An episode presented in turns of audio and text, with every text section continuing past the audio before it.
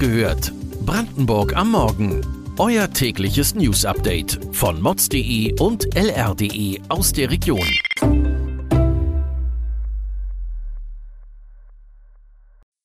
Guten Morgen Brandenburg an diesem 8. September.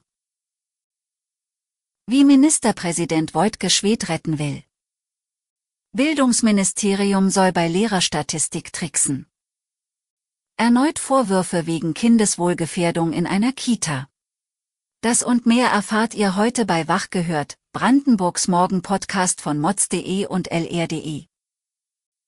Die Nachricht dürfte gestern nicht nur die Uckermark geschockt haben. Wirtschaftsminister Jörg Steinbach hat Hoffnungen auf den vollen Weiterbetrieb der PC-Karaffinerie in Schwedt getrübt. Wenn das Ölembargo gegen Russland im kommenden Jahr greift, geht die Landesregierung von einer Auslastung zwischen 45 bis 60 Prozent aus. Das sagte der Minister im Wirtschaftsausschuss im Landtag. Erst wenn die Ölpipeline vom Rostocker Hafen nach Schwedt ausgebaut wird, wäre eine Vollauslastung möglich. Das kann zweieinhalb Jahre dauern. Dennoch gelte die Versorgung mit Kraftstoffen in der Region als gesichert. Das Land setzt sich beim Bund nun für eine Beschäftigungsgarantie für die Mitarbeiter der Raffinerie ein.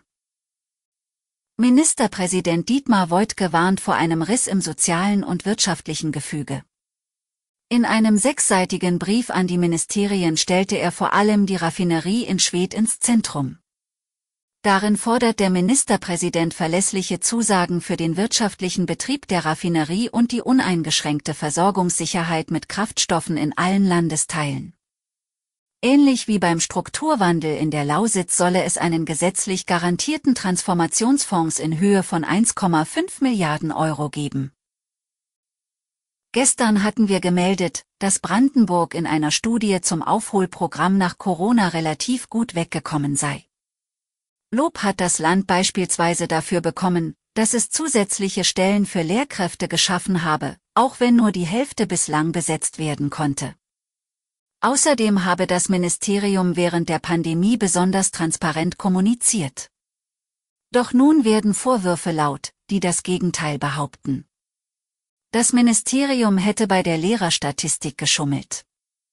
Von den insgesamt zum Schuljahr neu eingestellten 1300 Lehrkräften seien eigentlich nur 800 neu eingestellt worden. Die restlichen seien lediglich entfristet worden. Auch die befristet neu eingestellten seien mehr Schein als Sein, da 70 Prozent Quereinsteiger seien. Laut dem Pädagogenverband fehlten 200 Lehrer zum neuen Schuljahr.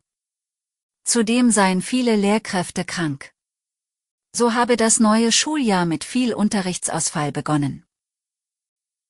Themenwechsel Ende August sorgten Vorwürfe der Kindeswohlgefährdung in einer Kita in Neuruppin für Aufsehen.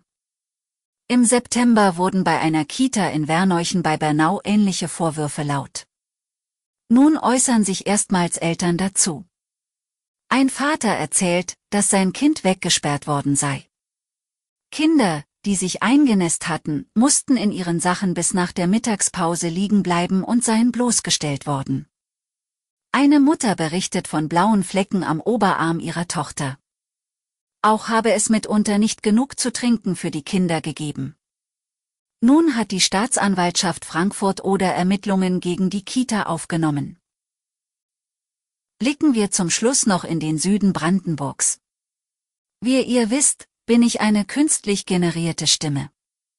Aber ich weiß, dass ihr Menschen alle natürliche Bedürfnisse habt.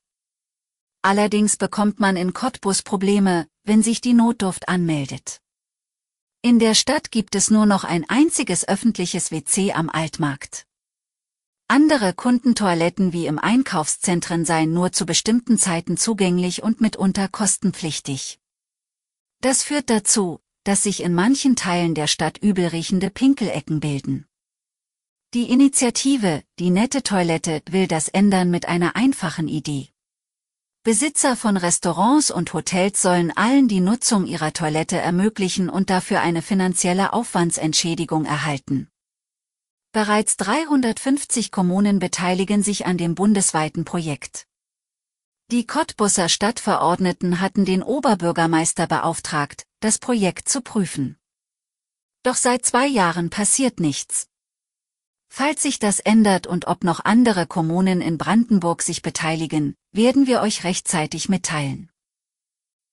Weitere Details und Hintergründe zu den heutigen Nachrichten findet ihr auf mods.de und lr.de. Wir versorgen euch jeden Tag mit frischen Informationen aus der Region. Freitag hört ihr die nächste Folge Wach gehört, Brandenburg am Morgen. Kommt gut in den Tag.